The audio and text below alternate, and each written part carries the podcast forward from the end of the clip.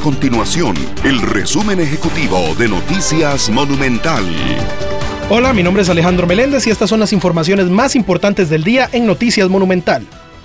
Juegos, risas y diversión, el Museo de los Niños anunció que tiene una amplia agenda de actividades para celebrar el Día del Niño durante este fin de semana.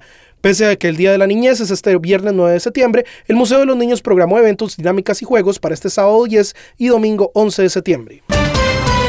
El Ministerio de Salud reportó una disminución de 750 casos de COVID-19 en la semana entre el 28 de agosto y el 3 de septiembre. En total se registraron 8.163 contagios nuevos de coronavirus en ese periodo.